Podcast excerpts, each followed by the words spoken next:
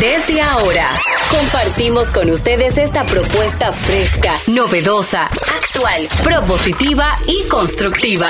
El programa donde la radio y las redes sociales se unen para darte la información más completa y diversa. Bienvenidos al mediodía con Mariotti y compañía. Al mediodía, al mediodía, al mediodía con Mariotti y compañía. Al mediodía, al mediodía, al mediodía con Mariotti y compañía. Si tú quieres disfrutar de foros alternativos y de tuiteros rankeados, este programa es tu amigo. Tu revista meridiana para el talento una vía, para radio y redes variadas y con la canción del Al mediodía, al mediodía, al mediodía con Mario y compañía. Al mediodía, al mediodía, al mediodía con Mario y compañía. Si tú quieres disfrutar de página para izquierda, en la calle y el hogar, por eso no te lo pierdas. Para que hablemos un poco de salud y nutrición. Vamos allí camino propio de moda y decoración. Al mediodía, al mediodía, al mediodía con Mario y compañía. Al mediodía, al mediodía, al mediodía con Mario y compañía para que hablemos aquí de la educación vial. Siete preguntas y un chin, los pioneros y algo más. Para que hablemos de derecho, de inmobiliaria y también de entretenimiento, deportes y la torre de Babel. Al mediodía, al mediodía, al mediodía con Mario y compañía. Clave hay viaje a la vista, dominicanos por el mundo tecnología y trending topic. Dilo alto, dilo duro. Al mediodía, al mediodía. Muy buenas tardes. Para nosotros es un honor, un placer poder contar con su sintonía. Las personas que nos escuchan a través de su radio de alguna plataforma digital, de verdad que gracias. Gracias por su sintonía. Aquellas que nos escuchan en los Estados Unidos, que me han reportado bastante personas acerca de lo que le gusta el contenido de este programa que hacemos cada día con mucho amor, con mucha, de verdad, eh, entrega en este equipo formidable en el cual tratamos de aprender también de cada invitado y de cada contenido que tenemos para nuestro público. Recordarles que hay una edad que es la mejor, la más espectacular de cada ser humano y la mejor edad de la vida, señores. Ese es un número maravilloso. Y es tan así que es simplemente estar vivo. Démosle gracias a Dios porque nos permite estar un día más, compartir un día más con nuestros seres queridos, con nuestros amigos, con las personas que están en las calles.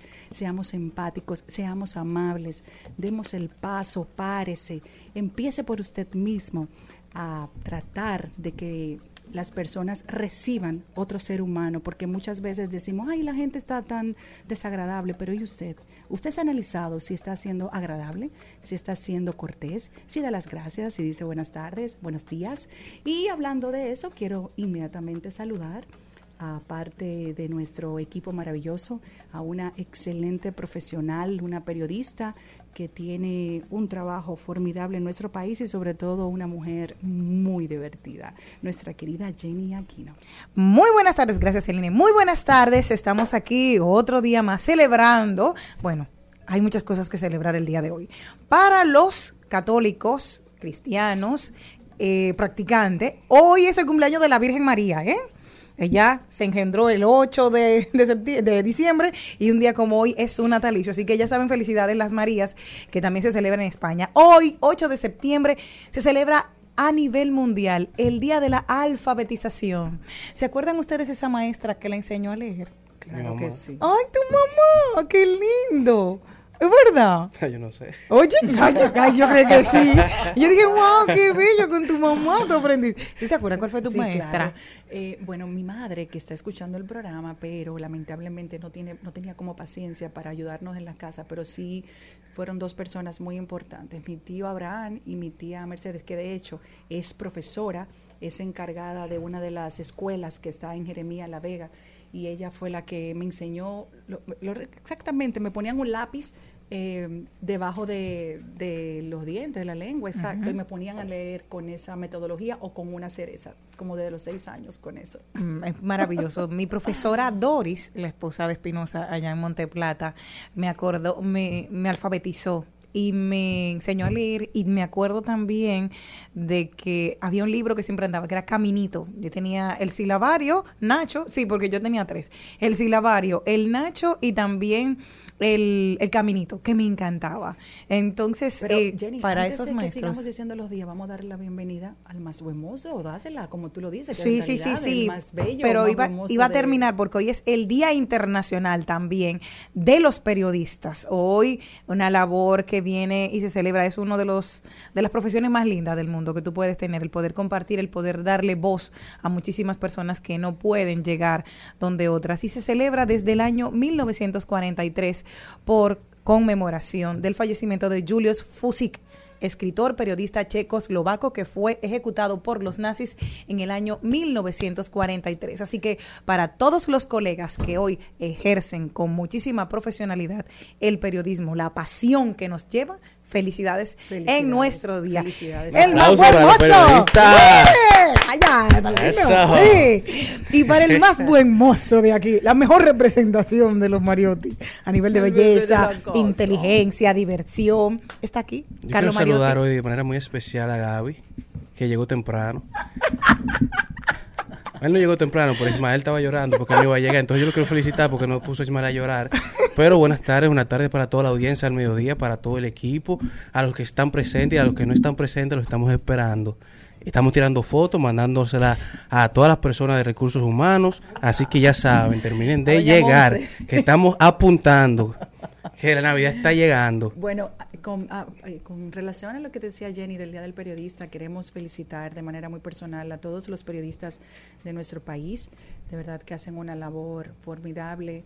Le- les mando un abrazo y un beso bien fuerte, porque una cosa es usted decir cosas que le lleguen a la cabeza o repostear y ponerse el título que usted quiera y otra cosa es ser periodista de verdad, de vocación, que haya ejercido y que siga ejerciendo eso en su, en su vida, porque cuando usted lee algún artículo o alguna noticia de un periodista, entonces ya usted sabe que lo que está escrito ahí es real.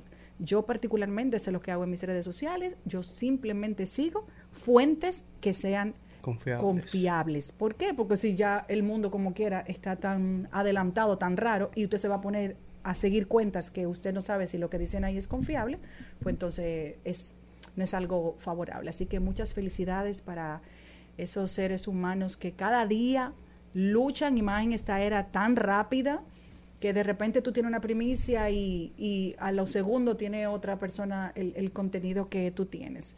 Y con relación al Día Internacional de la Alfabetización, quiero decir algo muy importante como madre.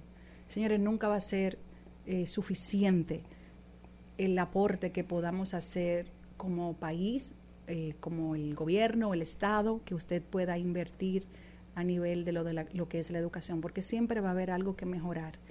Y si tenemos áreas que estén cubiertas por un lado, por ejemplo, siempre va a faltar algo más. Por ejemplo, el aprender, enseñar a los niños a, a hablar correctamente en las escuelas otros idiomas que podrían ser definitivamente de una forma formidable el inglés y el mandarín poder incursionar eso eso sería un sueño de que nosotros los dominicanos podamos tener la confiabilidad de llevar a nuestros hijos a una escuela pública wow qué chévere sería pero eh, ¿qué nos falta como país? ¿Qué nos falta como dominicanos para uno poder eh, tener eh, la certeza de que, porque te- tenemos buenos profesores, entonces, ¿qué es lo que ocurre? ¿Qué es lo que falta? ¿Dónde está la falla? Es lo que creo que debemos analizar el país completo y no un partido político, sino toda la sociedad dominicana.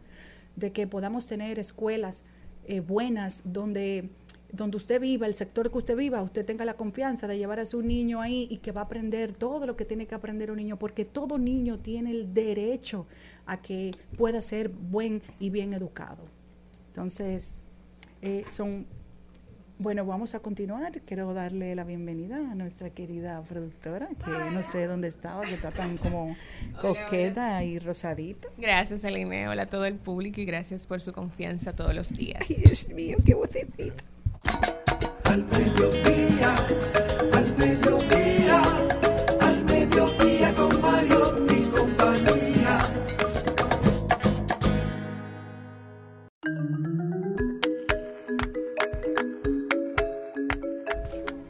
Bueno, y vamos a darle una pincelada a nuestro contenido del día de hoy. Hoy es jueves. Recuerde que hoy es jueves y jueves de TBT. Los jueves usted tiene que sacar algún recuerdo que sea importante para usted, alguna fotito que encontró en un baúl, en un closet o en su celular.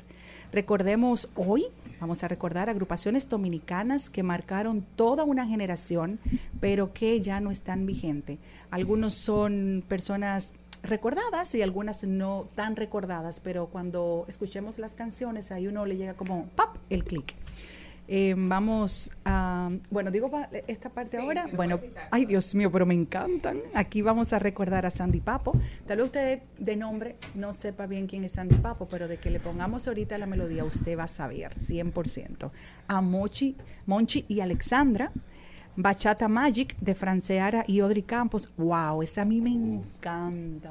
Dios mío, mis amigos. Ciudad de Ángeles, también amigos nuestros. El Grupo Negro, de ahí recuerden que estuvo nuestro querido y talentosísimo cantautor, amigo de este programa, Guaso. Brazovan. Ah, Guaso. Watson. No, pero pero estuvo cerca, pues fue como de la Ey, estaba de- cerca. Fue el mismo productor No, pero fue el mismo productor musical, de ahí fue que salieron. Ah, de- viste que tú no sabes de eso. Sí, de Cholo Brenes, fue de esa misma escuela, así que él, él no está tan lejos. Lo que pasa es que no fue esa agrupación, pero fue de ese mismo productor No musical que en paz descanse. Tenemos también a Calor Urbano. Señor, pero la verdad yo soy una vieja, porque esto es de mi época.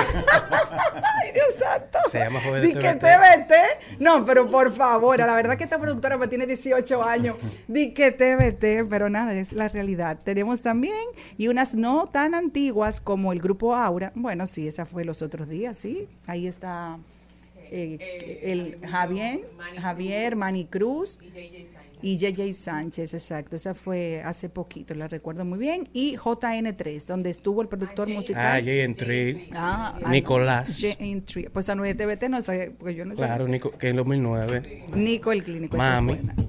¿Cómo- ¿Cómo es esa, mami? Mami, yeah, no venga aquí a coger lucha, oye mami, no cambie, no cambie pote por ducha. Pero bravo, señores. A la verdad que en esa familia todos cantan y hermoso, pero la que mejor canta es la Margarita Paz. Wow, qué voz tiene la madre. No, pero la- de- todo viene de la madre. Ah, si el don productor me oye, suerte que no está aquí, me manda a cancelar. Si don productor, la madre. sale de la fuente. Pero esa es la, esa es la fuente de, de la ver- del verdadero talento. Que pasa es que don productor, mi amor. No, tú sabes. Ay, ay, ay, ay, Celine, prepárate, que ya están llamando a recursos humanos. Vamos a tener también, obviamente, hablando de deportes, con Carlos Mariotti, que está aquí, rodando por el mundo. Ten- tendremos también a nuestra queridísima Elizabeth Martínez hablando de inmobiliaria. Recuerden que Elizabeth siempre nos da toda lo que es la tendencia para usted poder adquirir un hogar, no una vivienda. Y vamos a hablar del tema, el proyecto de ley de alquileres. ¡Wow! Buenísimo. Páginas para la izquierda, este programa se caracteriza siempre por hacer una muy buena recomendación de un libro y me gusta mucho que hemos servido de ejemplo para otros programas de que sigan haciendo este tipo de segmentos porque qué bueno que se ponga de moda, qué bueno que se viralice leer, qué bueno que ese tipo de segmentos que sean positivos para la sociedad completa lo sigan emulando en otros programas. Eso de verdad que me llena de mucha satisfacción. Tenemos también nuestro trending topic donde vamos a ver las tendencias que están en nuestro país en el día de hoy. Vamos a hablar, hablar también en nuestra clave ambiental, alerta mundial por el tercer episodio de la niña, que ocurrirá por primera vez en este siglo. Y tendremos también, hablemos de tecnología, Y para hablar de derecho, hoy estaremos hablando con nuestra queridísima Sonja Uribe, el tema responsabilidad civil en la zona escolar. ¡Wow! ¡Qué programa! Usted no puede cambiar ni lo comercial, porque hasta, eso es bueno en este programa. Nosotros vamos a continuar, así que por favor no se mueva, que venimos bien, bien, bien cortito.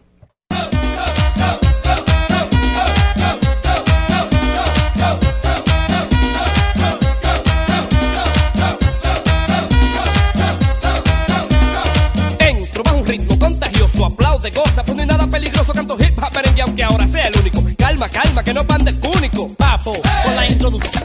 Al mediodía, al mediodía, al mediodía con Mario y compañía.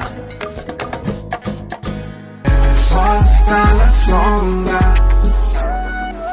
Salió la luna en su boca. Buscando tu boquita. Bonita. Todo el cielo acabas en tu cara bonita.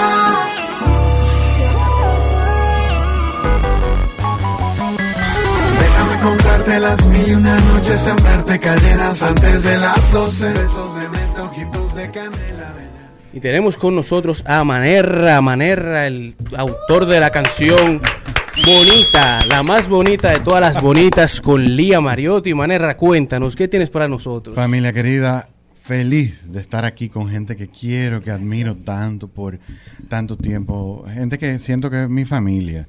Y con la audiencia, por supuesto, de Rumba, aquí en casa. Gracias por tenerme aquí.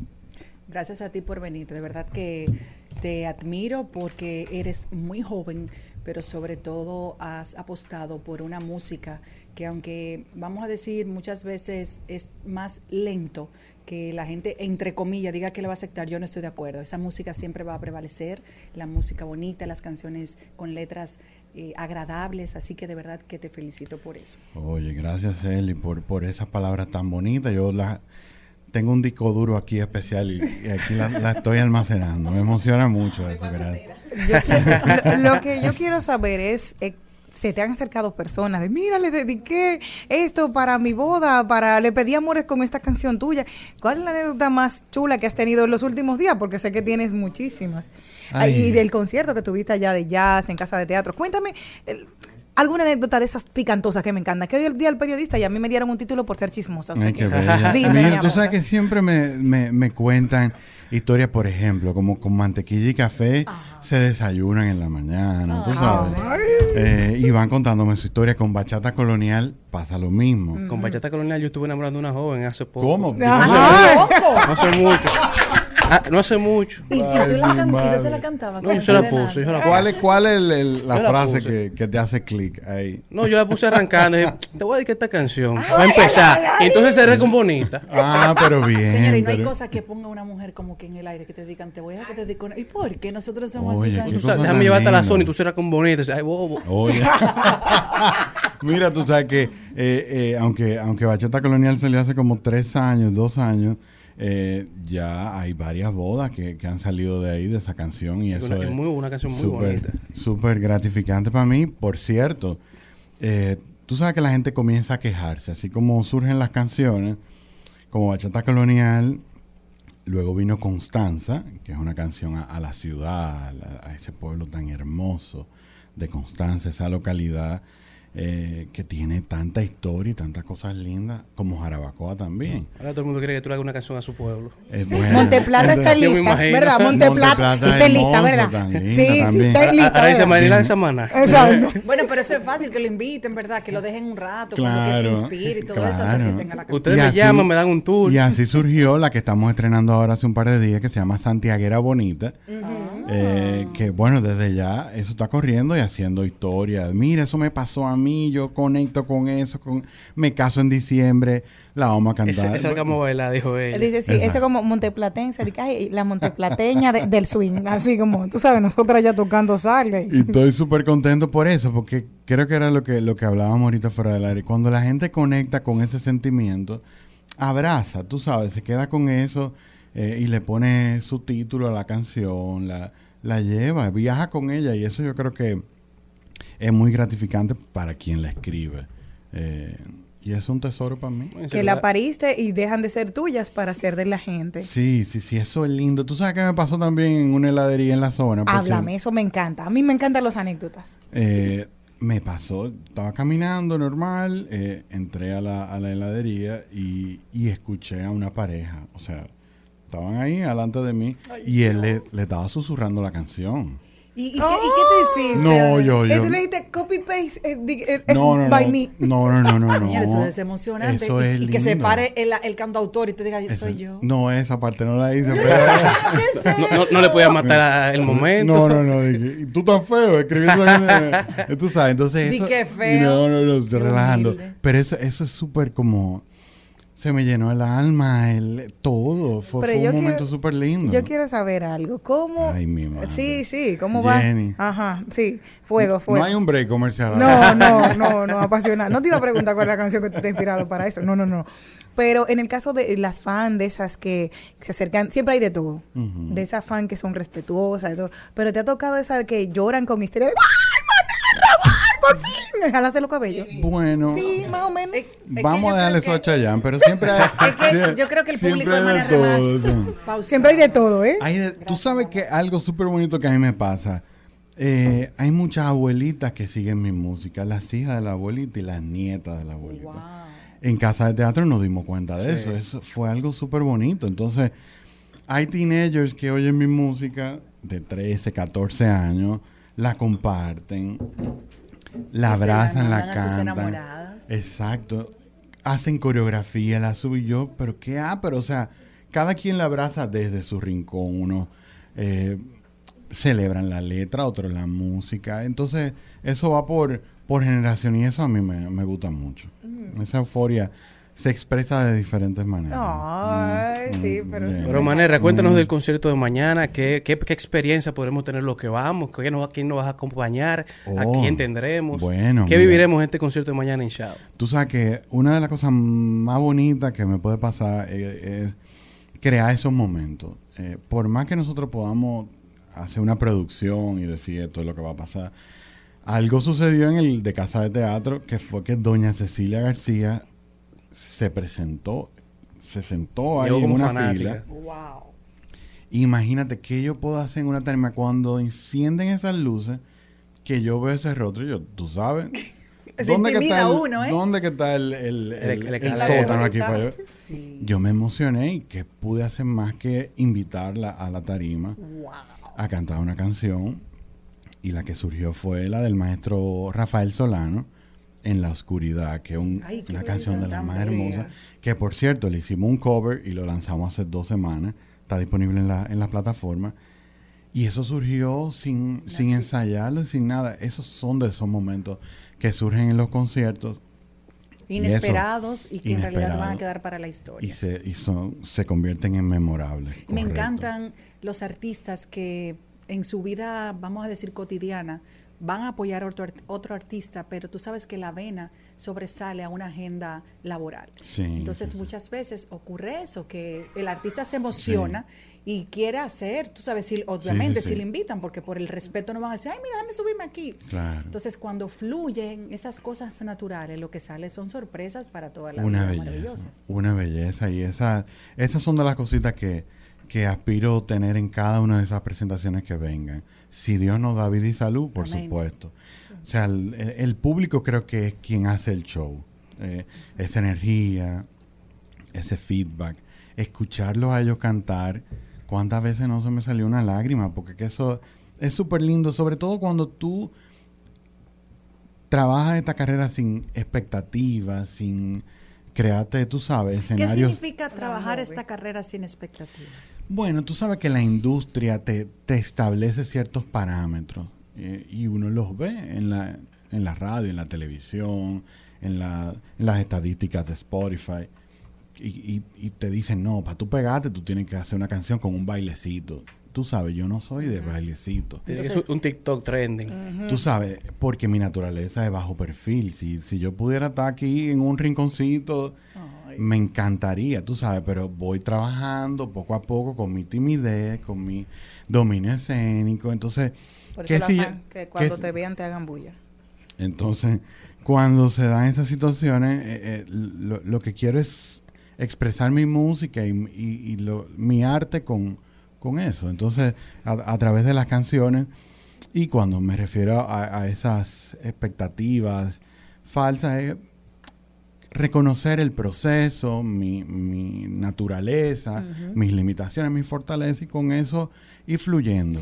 Yo con todo tu, eh, perdona, con todo tu amor y toda tu timidez y toda, no, no, no, quiero que venga ahora Manera el del escenario y que lo invite mañana para este conciertazo Oh, que pero vamos a chévere, tener. pero claro. mañana. Súper feliz de que se nos dé esta oportunidad. Es una gira que comienza con el cumpleaños de Marlena. No, Ajá, después de ahí, sí, después del, del concierto, tú vas Vamos, para pero por supuesto, y con ese look de Marlena. ¿no? Exacto, Vamos. mi amor, a dar pelo. Por supuesto. Siempre rostro. Malena va para el concierto y después para el cumpleaños. Ve, ve, ve, vamos a cantar, vamos a cantar. Mañana. Mañana. con poco Malena. Ajá, La- ay, es la verdad. de Malena. Yo cumplo año 5 de enero, o sea, Ah, para perfecto, que bueno, vayan confiando. Otro concierto a 5 de allá, enero. Pero, exacto. pero ellos creen que es tiempo. como copy, dale, ¿verdad? Vamos arriba. Eh, mañana, si Dios lo permite, en Chao Teatro Agoramol, cuarto nivel, 9 de la noche.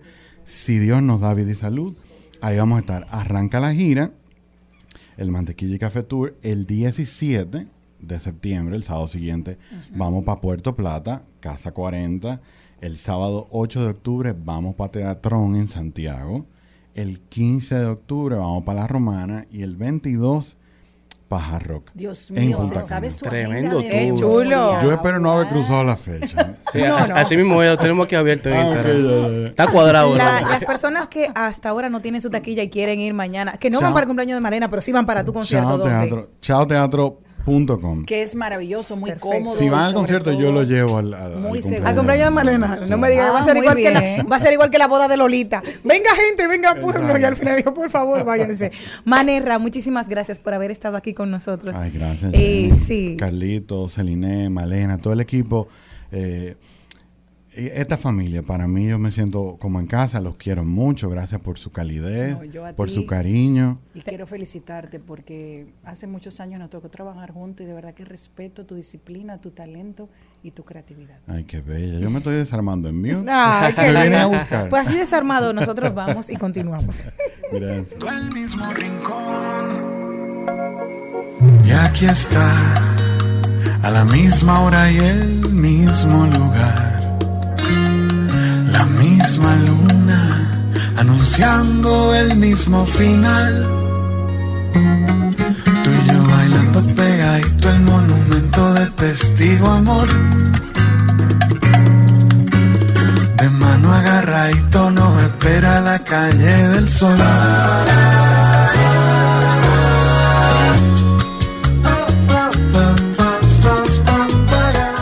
Al mediodía, con Mariotti, con Mariotti y compañía. Rumba 98.5, una emisora RCC Media. Seguimos, segui- seguimos con Al Mediodía, con Mariotti y compañía. Es el boom de la guira y la tambora. Y todo va bien hasta ahora. Dicen, hey, ho, ay. ¿Qué pasó? ¿Qué pasó, mamá? Y aunque no sea de los sabrosos del merengue revoltoso ahora, quiero hablar de los famosos Ventura. Ajá, pero con Coco. La Coco. La roca, pero no te vuelvas loco. Este es mi party over there, over here. Y aquí yo. Hey, yo, Sandy, ¿qué pasó? What's up?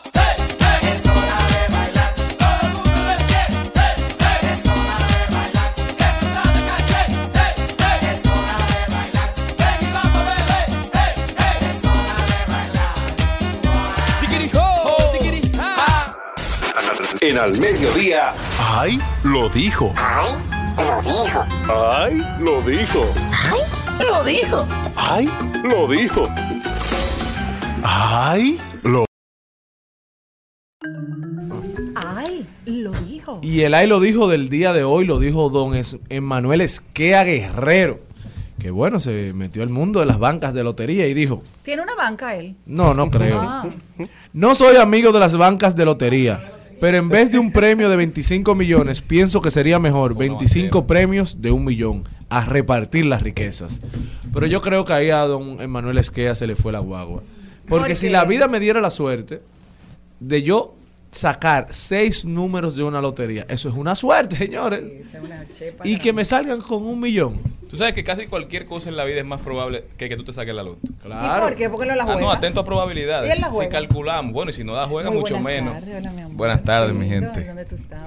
Trabajando en el pluriempleo. Estamos aquí. Hoy cuando ustedes llegaron.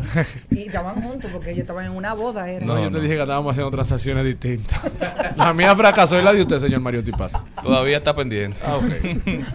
Óyeme Entonces- bien. Y entonces dígame lo de los millones. No me gusta eso de la repartidera, porque eso es como en los... eh, vamos a una rifa de 10 mil pesos o 10 que se lleven mil. ¿Por qué? Déjenme lo que yo goce mis 10 mil Que pesos. gane uno solo. Claro, Señores, o sea, pero sí. yo te voy a decir una cosa, No, que hay no. gente que tiene suerte para eso. Sí, para ganarse. Yo Yo nunca me he sacado nunca, nada en una tampoco, rifa. Ni un. Pero todo el que yo conozco dice lo mismo, entonces yo no sé quién No, que se la no, está sacando no, no, toda. Yo era chulo en bingo. Yo, yo, yo eh, eh, tengo gente cercana a mí que se han sacado cosas importantes.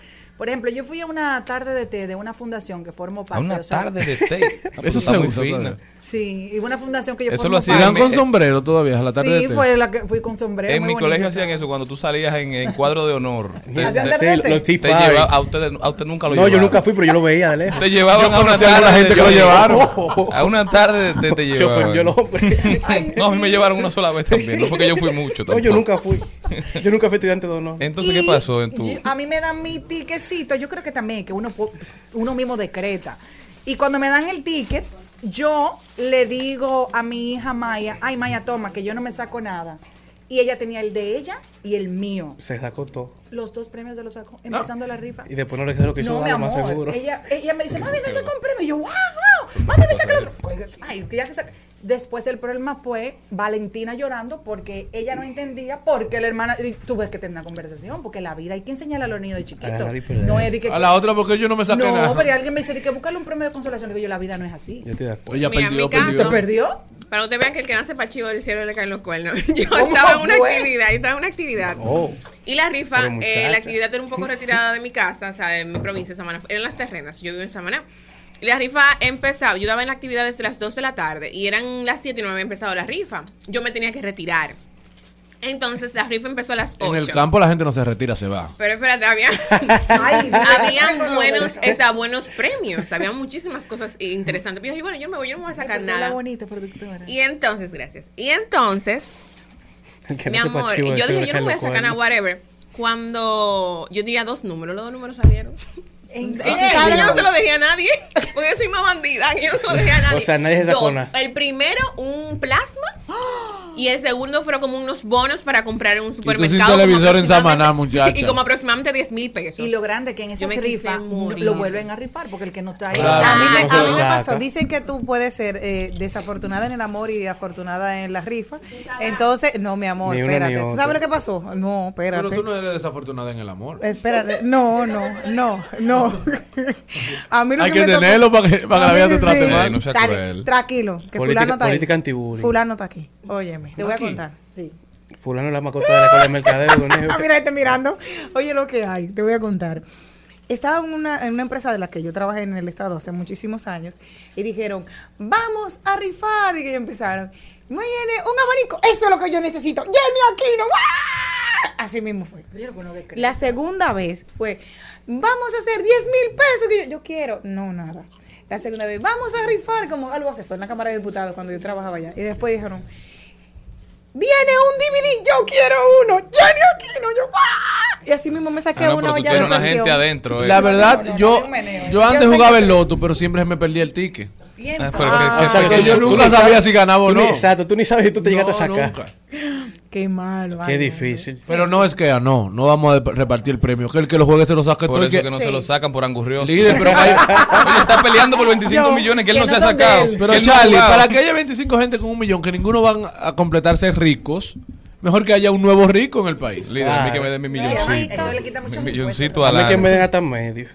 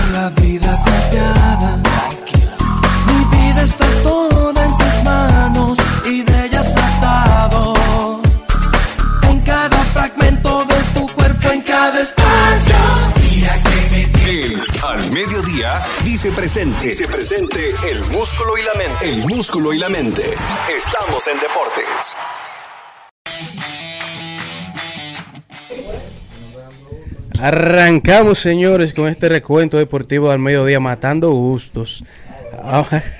Yo voy a comenzar a grabar lo que pasa en este programa cuando no estamos al aire. No, ¿quién le dijo Yo creo que ese sería el verdadero programa. ¿Quién le dijo a usted que no está grabándose? Porque las Son cámaras datos. están encendidas. Se le acaba de un dato aquí. Eso hay que transmitirlo en live. Que ha ido Antonio para allá, no lo en veo. Instagram.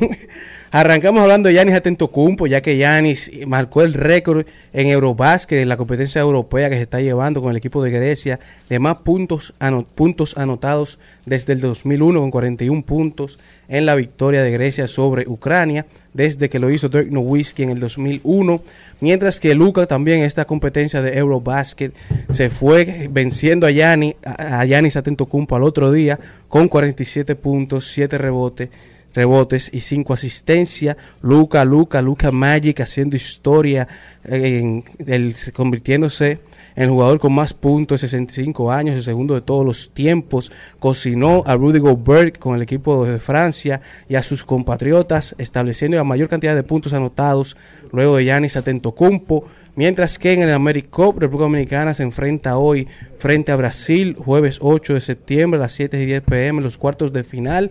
República Dominicana que si gana frente a Brasil avanza a las semifinales y clasifica a los Juegos Panamericanos 2023. Mientras que si no, quedaría descartado del evento y no estaría en los Panamericanos por primera vez desde el 2007. Así que buena suerte para los muchachos. Mientras que a nivel de voleibol, las Reinas del Caribe no han podido, no, no han permitido una derrota, ganaron tres sets a cero frente a Canadá, se, se mantienen invictas las Reinas del Caribe, se mantienen activas, mientras que las grandes ligas, Nelson Cruz, Nelson Cruz, buenas noticias para el equipo del Clásico Mundial de Béisbol, malas noticias para los nacionales de Washington, que han sido el primer equipo en ser eliminados de la contienda de playoffs de las grandes ligas, los nacionales, por lo que Nelson Cruz pasa ahora a asumir su papel como gerente general del equipo del Clásico Mundial de Béisbol de República Dominicana, así que se faje a trabajar, mientras que los Oakland, los Atléticos de Oakland han sido el segundo equipo eliminado de playoff de la MLB, mientras que las grandes ligas con el equipo de los Marineros de Seattle han anunciado que si te interesa trabajar desde un juego de grandes ligas, estarán auspiciando el primer juego en la historia de, de- de- de grandes ligas desde un estadio donde los fanáticos podrán ir y estar desde el juego trabajando con acceso gratuito a Wi-Fi, con su computadora y con un, almuerzo desde, desde tan solo 50 dólares. Así que ya saben, los que estén en Seattle y quieran tirarse un juego, podrán pagar 50 dólares y tirarse su juego. Mientras que Franber Valdés sigue haciendo historia, llegó a 23 partidos, 23 partidos consecutivos, el quinto lanzador en la historia de las mayores con una racha de 23 partidos consecutivos. Es el único jugador junto a Jack Taylor en lograrlo en una misma temporada de grandes ligas. Mientras que Aaron Joe sigue casándose con la historia, llegó a 55 honrores, sigue haciendo su carrera para ser el MVP de la Liga Americana. Y los Cardenales de San Luis son el primer equipo en ganar un partido tras llegar perdiendo por cuatro carreras a la novena entrada, rompiendo un récord de 0 y 817 en toda la historia de la liga, que ahora es 1 y 817 gracias a los Cardenales, mientras que en el US Open Iga Swiatek, la número uno del mundo, se convirtió en la primera polaca en llegar a las semifinales del US Open, mientras que Francis Tiafoe es el amer- americano más joven en llegar a las semifinales. También se une a Arthur Ashe, Arthur Ashe, que es el, jugador americano que lleva el nombre del estadio donde se juega el US Open, como el primer afroamericano en llegar a las semifinales del US Open, y Carlito Acaraz y Yannick Sinner fu- fueron los protagonistas de lo que se está clasificando como el juego el mejor juego del año, un juego histórico en el US Open, en donde Carlito ganó este juego, un juego histórico que duró alrededor de tres horas. En el día de ayer, el mejor partido del año, un juego que terminó en la madrugada, brilló y fue un juego que un- marcó un nuevo récord sin lugar a dudas. Se llevó el primer set y terminó ganando ya en el último set. Después de 5 horas y 15 minutos, Alcaraz yendo ida y vuelta. Mientras que el último partido de Serena Williams en el US Open tuvo un averaje de alrededor de 4.6 millones de vistas, haciendo este el partido más visto en la historia de ESPN de tenis. Concluyendo así con este recuento deportivo del mediodía. Al mediodía, al mediodía, al mediodía con Mario y compañía.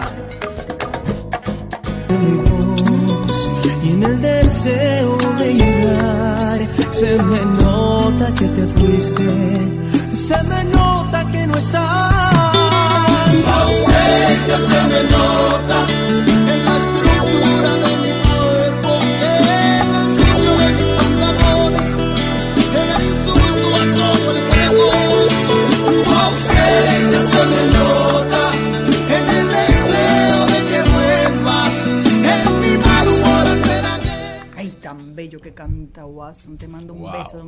que estés, mi amor, tan bello. Él es mi amigo.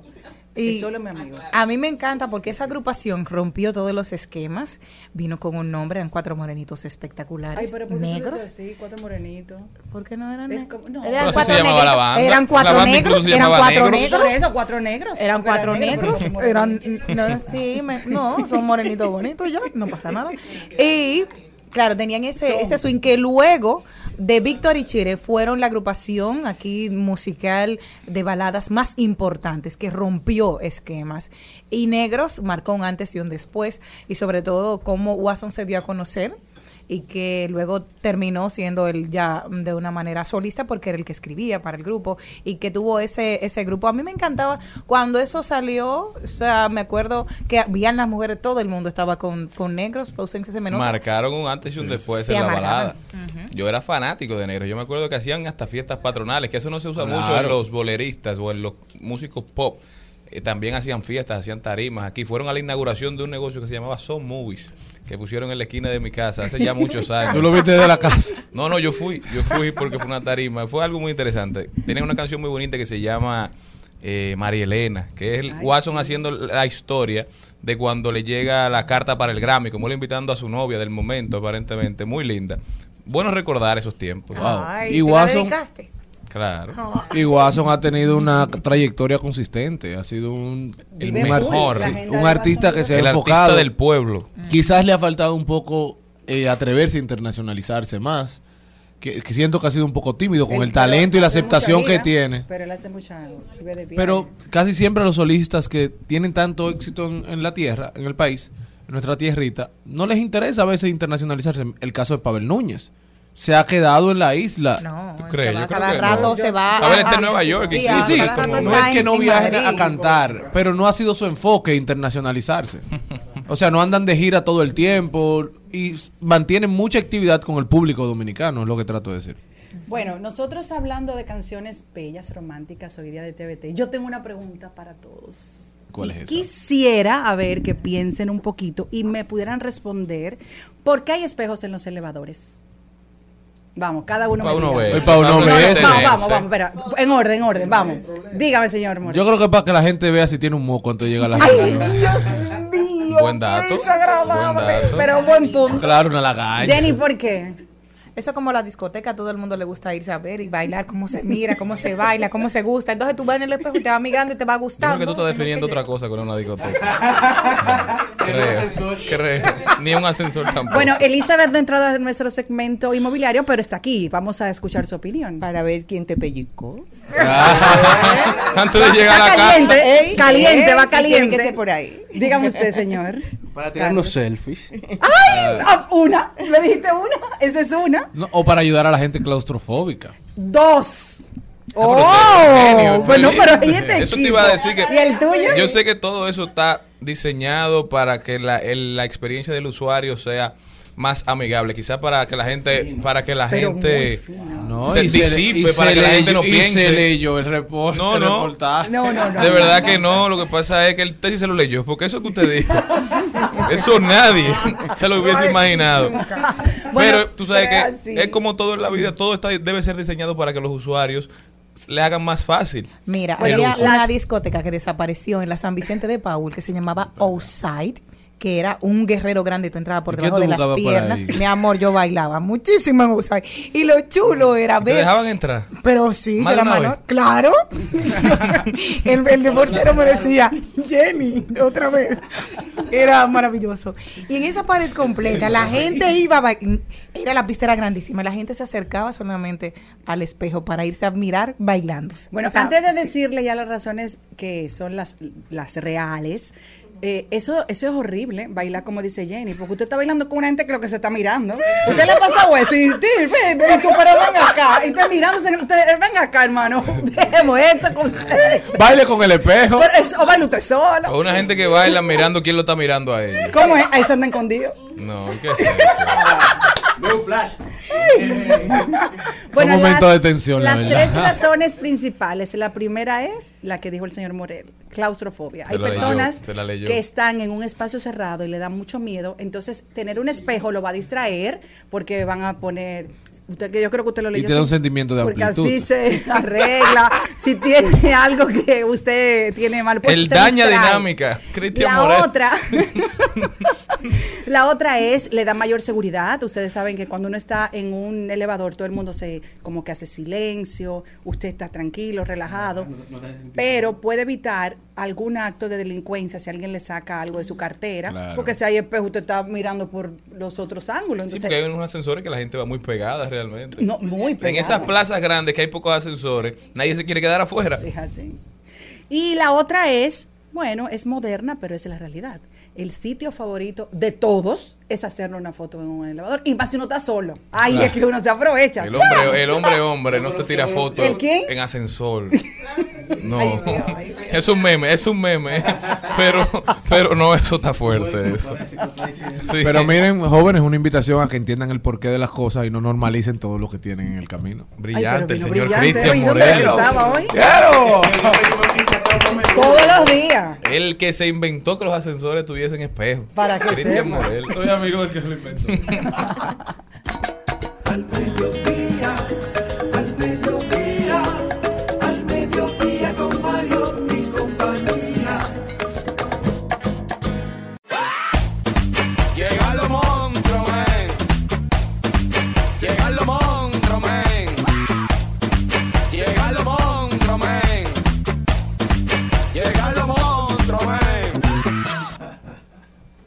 Llegan los monstruos, men. Y entonces. Elizabeth Martínez está con nosotros, la montra, directamente desde Rimax Dominicana. Elizabeth, bienvenida. Hola, hola, ¿cómo están todos? Vi el otro día el señor Mélido. Uy. Sí, seguro tú estabas por ahí porque era como una actividad de ustedes.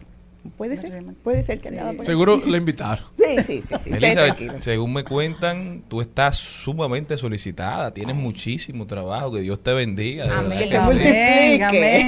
sí, gracias a Dios. Eso me dio mucha alegría. Sí, las cosas están funcionando muy Y tú bien. tienes que andar investigando. me no cuentan, entiendo. yo no pregunté, como saben que la veo, me dijeron felicítela porque está haciendo una excelente labor. Uy, Así que Así Me es. encanta Y yo cumplo, sí. yo cumplo muchas con, la- gracias, con las pues órdenes. muchas gracias. Y hablando entonces de esa labor, este, hoy vengo a hablar ligeramente desde la mirada que manejo, el proyecto de ley de alquileres de bienes inmuebles y desahucios, que está sometido.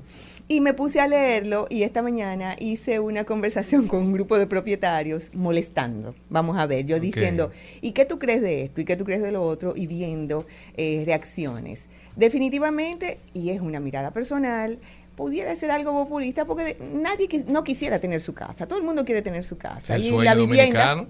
y la vivienda es un derecho constitucional. A partir de ahí, las leyes, y es lo que yo veo, se comenzaron a hacer dándole la protección al que no tiene vivienda. Porque yo te voy a decir una cosa, una persona que invierte un 100% de su dinero para tener un retorno, eso es mío. No deberías tú de tocármelo y de decirme cómo yo lo voy a O manejar. sea, tú entiendes que el espíritu de la ley está hecho para defender a los inquilinos más que a los propietarios. Normalmente es así. Yo- Esa ley yo desde siempre sí. ha sido así. Eh, pero quise traerlo eh, con esta propuesta porque siempre invito a la gente, pues, hay un cambio o un posible cambio. Y no es un cambio total, pero tú tienes que estar atento a esa lectura y no la puedes dejar en el aire. Y como siempre les he dicho, muchas de las cosas que no se cumplen es precisamente porque los propietarios no están atentos a su negocio. Y entonces la, esta parte de la ley te habla uno, liberar la renta o el precio para ser estipulada por las partes. El precio está estipulado por los sectores. Y tú no puedes inventar en un sector económico pedir mil dólares ni en un sector eh, eh, eh, alto pedir eh, algo más bajo. No, no cabe. Eso cabe y eso tiene su precio. Que las partes lleguen a acuerdos a conveniencia dentro de un contrato, esos acuerdos de conveniencia tienen que venir por igual con sanciones que deben ser aplicadas para cada uno de los lugares. Pero quiero que podamos entender algo. Por ejemplo, el reajuste de del aumento del precio no puede ser mayor de un 5% anual. Pero si el propietario entiende que es un 8, porque lo estipulado y el crecimiento es ese, si no le va a dar retorno, él lo mete y lo deja en un banco, en un certificado. Entonces, para que exista inquilino, tiene que haber alguien que invierta en la renta. Porque si no, no existe esa relación. Entonces, no puedes tú poner cosas tan firmes y tan establecidas, tan a rajatabla, cuando hay una persona que se está descapitalizando, sacando su dinero de un bolsillo con su trabajo para ponerlo a que tenga una producción. Y sobre todo algo que siempre me llama mucho la atención es que se establecen quizás unos montos fijos muy fuertes, pero no se establece un, er- un organismo que fiscalice la aplicación de esa ley. Entonces al final tú estás incentivando a que la gente viva al margen de Bueno, la ley. Porque que en el momento que tú dejas de cumplir con eso ya tú estás actuando fuera de la ley y eso no es lo correcto. Tú debes hacer leyes que vayan de la mano con la realidad para que la gente pueda cumplirlas y respetarlas. Y eso esta mañana uno me dijo, pues no lo hago, punto. No lo hago, yo hago y me, co- me mira que lo anoté aquí, ah, corro el riesgo. Y manda un mensaje e- no hago. equivocado ante Te- la sociedad. Me estás diciendo que yo debo solamente de permitir que me den un depósito. Hay una cuestión que es importante. Cuando alguien entra a un inmueble, es un desconocido total del propietario. Es una persona que nadie sabe quién es, su familia y eso. Entonces, ¿qué garantías tengo yo si yo compré un inmueble de, ponte tú, de 3 millones de pesos, que es un inmueble en las afueras de la ciudad de Santo Domingo y, que te va a dar tal vez y tal vez te da una rentabilidad de un 5%, un 6%. ¿Qué garantía más allá de yo ver que esa persona aparece en algún lugar? Yo necesito una garantía de que esa persona me cumpla, que me pueda pagar en caso de que incumpla, de que me dañe y yo pueda tener un retorno. Sí, pero Y hay que- gente que te pide garante del garante del garante. Pero necesita tener... ¿Por qué te Pero pido el garante del garante del garante? Porque ese es mi 100%. Claro, ese es mi patrimonio. Ese es mi patrimonio. Entonces, ¿puedo confiar en que tú eres un buen inquilino? En fe, sí. Y tú me dices que tú eres bueno, tú te vendes como un gatico buena gente al momento de tú enamorarte y al momento de tú, porque esto es como un Y nadie enamoramiento. importa, claro. Y al, pero al final sale una verdad. Ay, Dios mío. no Entonces, no, no pueden desincentivar al inversionista, al rentista, al que vive de la renta. No, y más cuando tú le vas a pedir un inmueble. Como que- Oscar. Que no se quieren ir, entonces después viene un problema. Y te que vienen los abogados. Sí. Entonces tú tienes que. Señores, y uno termina. per- El que termina perdiendo dinero. Tenemos personas que lo que han dicho al final es, óyeme, olvídate de los depósitos, ven, yo, te mudo, yo te mudo, perdiendo. Entonces, ¿dónde está el incentivo para ese propietario? quiere mudar. Y no se te quiere mudar y le tienes que pagar para que salga de ahí adentro. Entonces, una que te dice, por ejemplo, que si es destruido en su totalidad o por parte, por un caso fortuito, fuerza mayor, el inquilino puede eh, eh, hacer la rescisión del contrato. Por eso encontramos propietarios que ponen cláusulas específicas de acuerdo a sus experiencias anteriores. Y yo tengo propietarios que piden seguros. Yo tengo propietarios que piden cosas específicas por sus experiencias para que no le vuelva a pasar. ¿Quién lo paga? El inquilino. Porque, bueno, tú tienes, para tú alquilarte, tienes que demostrarme que tú tienes un seguro un contrato no puede ser tan, tan rígido que afecte a una de las partes. Si analizamos muy bien, el inquilino lo que está pagando es el 0.41 mensual, si es el 5% anual del total del valor del inmueble. Es decir, es una picada de mosquito lo que él está dando en comparación al valor del inmueble. Que en su mayoría te la entregan. Y normalmente te entregan un inmueble. Te puedo poner un ejemplo ahora mismo de una persona que tenía un inmueble alquilado, vamos a decirte algo económico y de buenas a primeras el inmueble, le dañaron la tubería de gas, le dejaron dos depósitos de alquiler, de, de luz, y tuvo que volver, ni los depósitos no le dieron.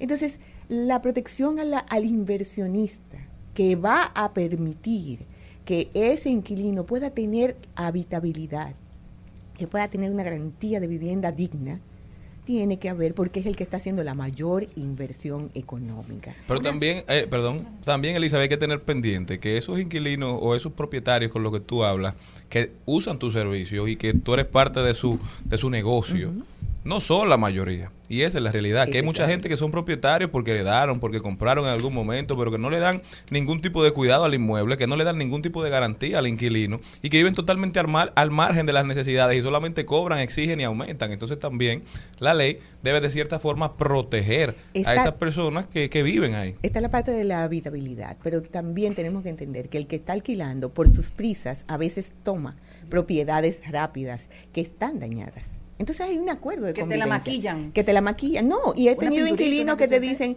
oye, tú la coges así y págala y tú la arreglas en el camino, pero ninguna de las dos partes cumple. Ni uno la arregla ni el otro la arregla tampoco. Entonces, si tú te mudaste en ese inmueble con esas condiciones, ¿de quién es el problema?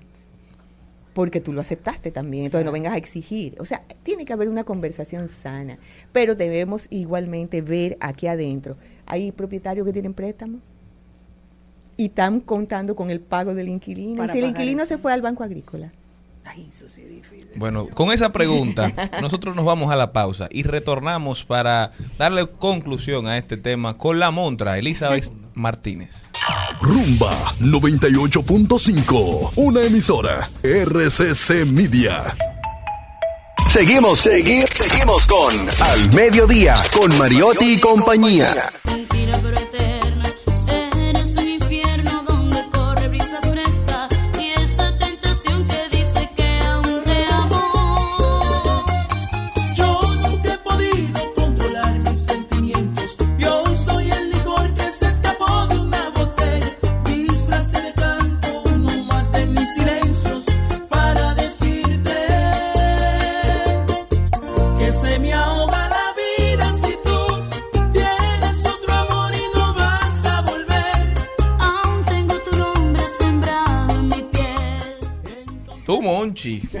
Y yo, Alexandra. Alexandra.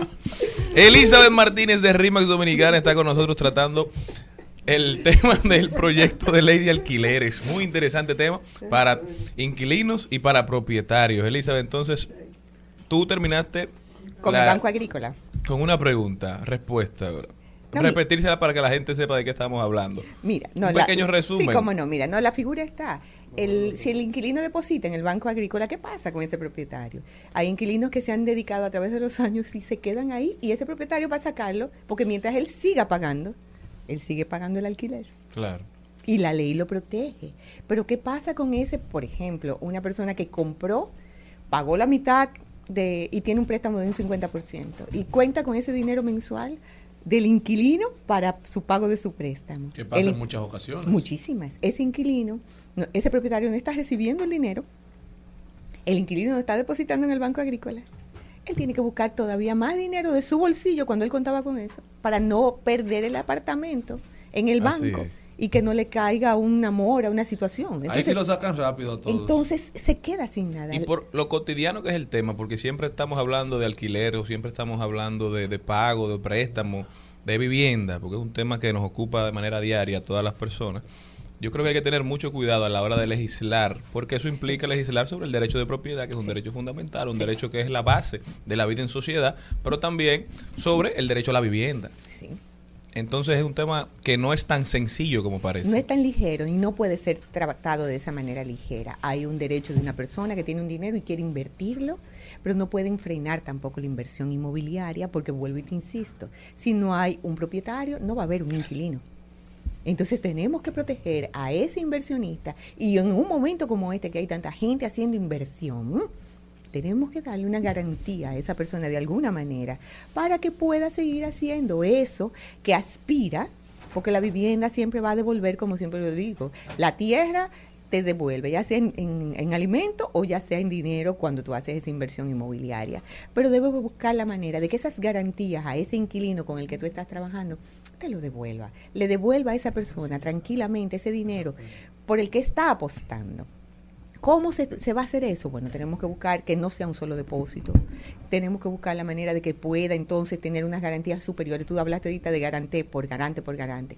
cómo esa persona puede demostrar que lo va a poder pagar y que no va a fallar. Hay unos pagarés solidarios, ¿se pueden utilizar? Todo lo que las partes puedan quedarse de acuerdo debe estar escrito. Lo que pasa es que quieren poner que sea algo muy firme para proteger al que no tiene techo.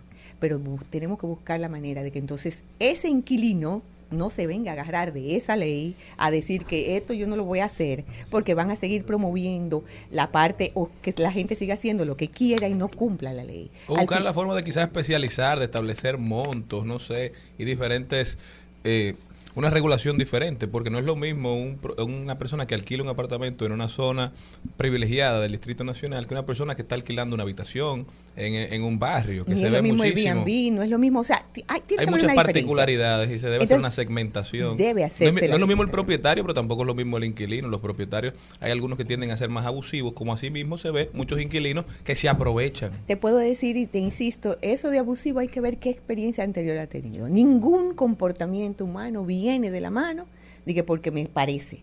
Todo ha venido por experiencias anteriores. Ese inquilino me dejó enganchado, dame cuatro depósitos. Ese inquilino, o sea, son experiencias y la, y la ponen entonces dentro de un contrato. Como me dijo uno, pues no alquilo, lo dejo vacío hasta que yo encuentre que me, va, me pague lo que me tiene que pagar. Claro, porque eso es lo importante, que no es un contrato de adhesión. Tú no estás pactando con claro, es decir, tú tienes la capacidad y la posibilidad de seguir buscando, de crear un contrato sinalagmático en que ambas partes se sientan conformes con lo y, pactado. y de- y eso debe de, eh, al final primar y que termine con una buena conversación entre las partes. ¿Cuál es mi invitación? Esto es un proyecto, pero ya está sometido. Que eh, las partes lo lean, un propietario y un inquilino vayan leyendo qué me conviene, qué no me conviene, cómo esto me puede afectar o cómo esto me beneficia. Si hay beneficios, bueno, pues entonces que las partes lleguen a los acuerdos de que eso siga, porque es una relación a largo tiempo, es lo que todo el mundo busca, todo el mundo quiere un buen inquilino y un inquilino quiere un buen propietario. Pues que las partes se pongan de acuerdo, terminen esa conversación lo más sano posible y que el acuerdo escrito en ese contrato sepa que puede conversarse para la mejoría de la, de la relación. Que no sea algo, como tú mismo dices, tan rígido que se tenga que romper. Todo el mundo quiere un buen inquilino y todo propietario y todo inquilino quiere un buen propietario para la buena convivencia. Bueno, de hecho, cuando hay personas que consiguen esa mutual divina, hay cosas que se dejan inclusive pasar, hasta los aumentos. aumentos, se dejan pasar las penalidades, porque tú estás cuidando el inmueble. es. Entonces, búsquense en conversaciones sanas, pero la, la conversación viene es que se sepa que tienen que leerlo, lo lean desde eh, que no se lo dejen al administrador, que no lo dejen por lo que se está escuchando en, el- en la calle, sino lean el documento y si se aprueba, entonces que puedan lograr dónde me conviene y dónde yo puedo mejorar esto que no me está conviniendo ahora. Elizabeth Martínez, directamente desde Remax Dominicana. Elizabeth, ¿cómo puede la gente continuar esta conversación contigo? Elizabeth Martínez, Rimax Metro, estoy a la orden. Muchísimas gracias, no se muevan de ahí que nosotros continuamos. Trending, Topics. Al mediodía. Con Mariotti y compañía. Presentamos Trending Topics. Bueno, mi gente, vamos a ver cuáles son las principales tendencias en las redes sociales. Dime, Jenny Aquino, ¿qué tenemos? La reina Isabel, que está delicada de salud, se ha dicho, y que siete miembros de la realeza llegaron en un... eh, aterrizaron inmediatamente, llegaron todos juntos. Dicen que hay un ambiente, hay un hervidero, porque yo que tengo a mi prima allá, llamé y le pregunté, cuéntame, porque qué está pasando allá. Dice, todos los noticiarios están dando seguimiento a la salud de la reina. Dice, todavía no se ha dicho nada, dice, pero cuando tú ves que todos los miembros de la realeza han ido donde ella está, la cosa es que pinta mal. Ojalá que no, pero a sus 96 años siempre ha tenido una salud de hierro, pero eh, Y está, el mundo está en expectativa si realmente Carlos Hace apenas será unos no. días recibió a Liz Truss, la nueva primera ministra o primera ministra. En una fotografía inclusive que se ve débil, eh, sino como siempre. Sí, ya se ve como sí. una persona de 96 años, pero la recibió, cumplió el reglamento. Le pasó a la historia eso. La reina Isabel ha despachado con 15 papas. primeros ministros. Siete papas. Ha Siete papas. Siete papas. La, la reina más gente que ella no se va en esta vuelta. Ella lo que quiere ver cómo se comporta el mundo. Bueno, aparte, aparte de, ya que están hablando de esto, hay otra tendencia que va en torno a Diana. Tú sabes que la gente siempre hace sus eh, comentarios y sobre todo la parte, vamos a decir, eh, divertida en, en- en cada cosa. No, no entiendo la creatividad de los seres humanos, pero dice, la princesa Diana está esperando reencontrarse con la reina Isabel. Y, y dicen también que la reina Se- va a Isabel va a decir ya casi, casi el secreto mejor guardado. ¿Quién mató a la princesa Diana? Señores, te digo que La gente y sus memes, pero también es tendencia. tendencia. El torito. ¿El torito por qué? Bueno, le están haciendo muchísimos memes que ya está llegando al aeropuerto de donde De Reino está la- Unido. de Reino Unido donde está la la reina para prepararse A cantar Paz en la protocolarmente a cantar tormenta. Paz en la tormenta. Ay, la gente y sus ocurrencias. Es tendencia también Rodrigo Films, Rodrigo Films que fue el que dirigió el documental La cuna del Dembow, un documental que estará lanzando Amazon por Prime Video, un documental que se estará repartiendo en dos capítulos y estará contando con la participación de exponentes como Rochi, Yaelin, la más viral, Bulín, eh, Bulova, Kiko el Crazy, El Mayor, Pablo Pidi, Farruko, Yomel, DJ Lobo, Shelo Shack, El Ken, Seki Bishini, La Materialista, Lírico en la Casa, entre muchos otros. Señores, llega el Dembow a Amazon Prime. Y yo creo que todos debemos apoyarlo eso, porque así como el reggaetón es un producto de Puerto Rico y se ha convertido en una marca país, así mismo está sucediendo con el dembow a nivel internacional, mucha gente conociendo la cultura dominicana a través de este género. Por eso, de la glo- globalización de- del- del género en sí. por eso es importante que, que los mejores exponentes se unan y den lo mejor de ellos para que podamos demostrar lo mejor de nosotros ante el mundo. También es tendencia Claude Joseph, Claude Joseph, el ex Qué lío hay ahí. primer ministro haitiano, porque Qué lística más el presidente Luis Abinader sacó una lista de 14 personas a las que se les 12 personas a las que se les prohibió la entrada a territorio dominicano. Ahí había líderes de bandas, habían personas que representan algún tipo de peligro y entre ellas estaba ese señor Claude Joseph y él no esperó para responder y dijo que eso en vez de una ofensa es un halago. Él agradece que le hayan quitado el poder de entrar a República Dominicana porque él es el único que nos desmiente ante el mundo y que dice las verdades de nosotros. Creo que fue un exceso del presidente darles importancia Claudio. No, yo creo que una acción acertada. No, o sea, cuando una decisión de Estado y diplomática se toma a ese nivel, hay que ver qué se está conspirando y No, y qué se está armando alrededor de eso. Lo que pasa es que con eso tú fortaleces el discurso de Claude Joseph, que se está convirtiendo, así como aquí hay un movimiento anti-haitiano, así también en Haití hay, hay un movimiento anti-dominicano, que cada vez está cogiendo más fuerza. Y yo creo que nosotros no podemos promover la creación y el fortalecimiento como figura de Claude Joseph, que no es un carajo a la vela, no es un invento, es un señor que no se puede subestimar. Fue ministro de Relaciones Exteriores de Haití, tiene un doctorado por una universidad de Nueva York.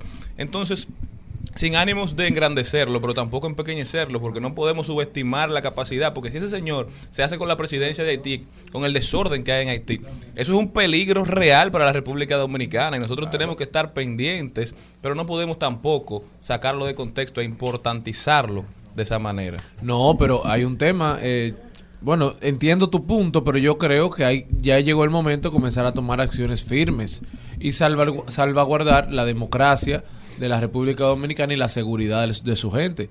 Hay que ver todas estas bandas, bandas que ya se están decidiendo hasta unir, están eh, teniendo puntos en común, están colaborándose en este momento, que, que puedan atentar contra nosotros, teniendo nosotros todavía una de las fronteras más débiles de la región.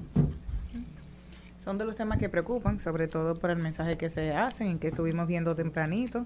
Y como decían en un grupo de periodistas, siempre ha sido una persona incendiaria y eso no nos conviene a ninguno de los dos países, porque al final los pequeñitos siempre son los que salen perdiendo. ¿Qué más tenemos? ¿Cuál es la última tendencia? ¿Quién me ayuda? ¿Quién me ayuda? Bueno, vamos a hacer tendencia. Sí. Continuamos.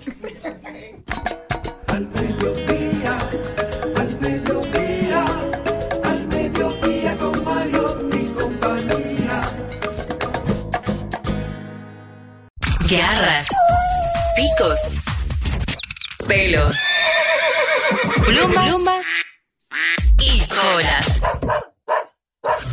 En Al Mediodía, ha- hablemos de mascotas. Está con nosotros Odalis Zapata, él es veterinario. Odalis, ¿cómo estás? Bienvenido. Todo bien, gracias a Dios y ustedes bien. Bien, bien. Agradecido por la Un placer volver a tenerte con nosotros. Odalis, una pregunta. ¿Por qué es que las mascotas comen tantas cosas raras? Bueno, ese trastorno se llama alotrofagia, en un término más profesional, pero normalmente le llaman pica que, o malasia, básicamente, que es cuando la mascota empieza a ingerir cuerpos extraños o alimentos o cosas que no son comestibles. Zapato. Funda.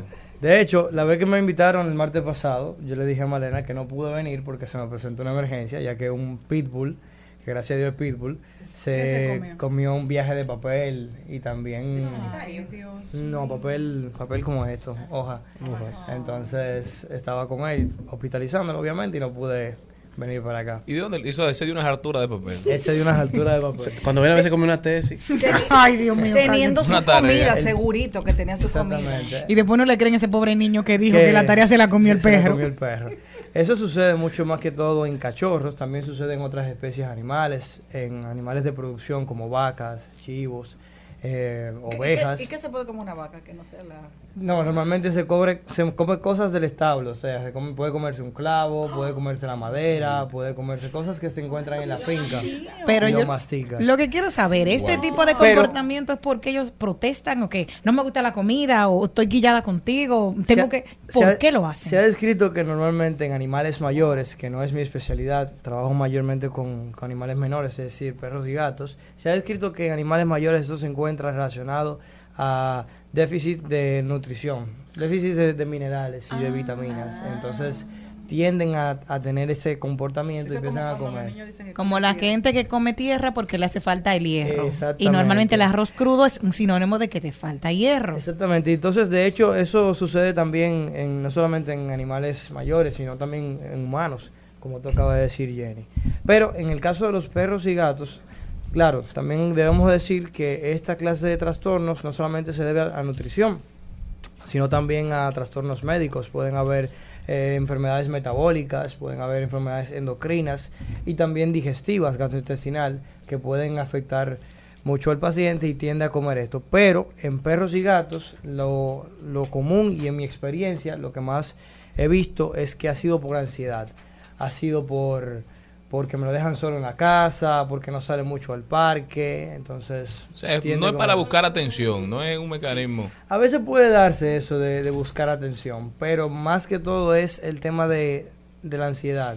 Lo que pasa es que se ha, dicho, se ha descrito eh, definitivamente que muchos de estos perritos que han tenido este comportamiento han estado con una dependencia muy fuerte al propietario. Entonces, Si ¿qué le pasa? falta, Claro, entonces entonces tiene el una propietario, crisis. el propietario normalmente trabaja, se va a trabajar y dura ocho horas fuera de la casa, entonces a veces encuentra como indicadores un desastre en el baño, el papel de baño, o sea, y Terrible. también cosas en la casa, madera. Una cosa, yo tengo una compañera que tiene un perro y un gato y viven felices, pero ella le ponía su comida de perro y, su, y, el, y el gato su comida de gato, pero Claro. que resulta que el perro no le gusta la de él, sino la del gato. Y ella lo que ha hecho, ya ya no le compra comida al perro, sino el perro se come la del gato. ¿Eso está mal? Lo ideal sería que el, cada especie cada especie coma su, su alimento prescrito. Y ¿no? si el, y entonces Lo que pasa es que Con en su ese arroz, caso habichuela. hay que quitarle la maña. ¿eh? No, eso no, eso No, no, ah, por favor, que después venimos con problemas gastrointestinales o de alergia.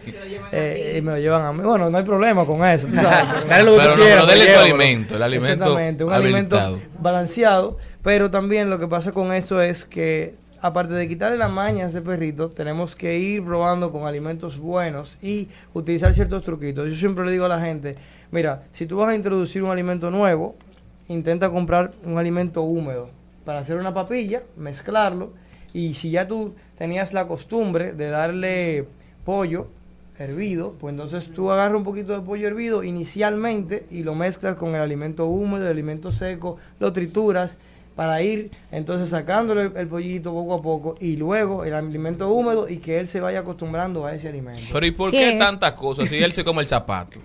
Exacto. Y el zapato digo, no estaba húmedo. Entonces el zapato Sí. él se lo come sin, sin que le digan que se lo come. No, y, la, y la señores, comida y- balanceada. Y uno comiendo ese perrito ahí mirando todo. Sí. Es que imagínate el sabor de, de, de alimento de la casa, el pollito, Ese el arroz, no, ese- y el olor. huele. Sobre todo el olor, que el- es uno de los sentidos más desarrollados, obviamente, para los perritos. El, el olfato. Entonces, Yo eh, tengo una pomeriana, esa mira más velona, Dios mío. Y, la, y la comida ¿no? de ella ni quiere mirar. Papu, ¿qué en es, eh, ¿qué es alimentos húmedos? alimentos húmedos son los enlatados. Ah, Sí, a veces venden... eh, Para ellos, sí, ahí- hay ahí- alimentos húmedos que tú lo encuentras en el supermercado, obviamente hay diferentes marcas y, y obviamente la calidad de eh, inf- influye básicamente. Lo que uno puede hacer es comprarlo en porciones pequeñas para ir tratando, porque uno se desespera y compra una funda y después no le gusta. Y ahí se queda. Entonces, ¿qué hago? ¿Qué hago si mi perro está comiendo cosas que no debe comer? No te comenté raras? sobre los indicadores, que muchas veces las personas se dan cuenta Ah, de que el perrito... Llévatelo de viaje Sí, el- ansiedad. El perrito, el- muchas veces el perrito, tú no se da cuenta cuando el perrito come algo extraño, no solamente por el reguero que tú puedes encontrar en el patio o en la casa o en la sala, sino también porque tú ves que el perro empieza a salivar. A salivar.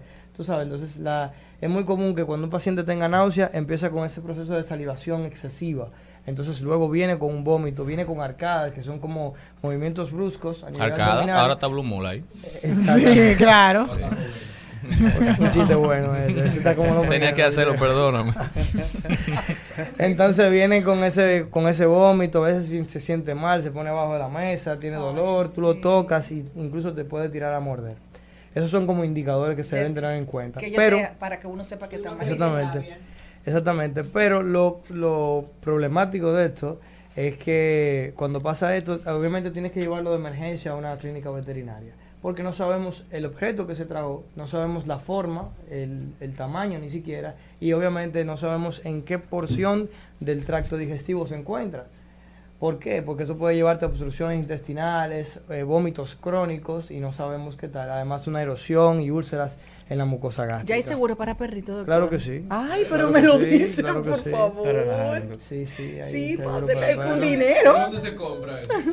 Normalmente en, lo- en las veterinarias hay un spot ahí que te pone como el, el volante de, de, de, de eso. De esa compañía seguro, del- de la compañía de seguro. y Ay, todo qué eso. bueno, pues yo tendré También que los planes funerarios, etc. Planes funerarios Ah. para perros. Una persona- Yo de, También. yo de creativa. Sí, hay planes funerarios también. Pues Hay- para la gente yo lo sabía, pero no sabía para los Sí. perritos. Bueno, hay, hay en ese mismo tema del- seguro, también hay Depende esa del tipo de parte. Exactamente, depende también la enfermedad que tenga el paciente, porque hay pacientes que ya tienen una enfermedad crónica, y también eh, la, la edad que tiene el paciente. Pero en el mismo spot donde se Hay encuentra el tema no del seguro, asegurar. también se encuentra el tema de, de la funeraria. O sea, los tipos de funerario, básicamente.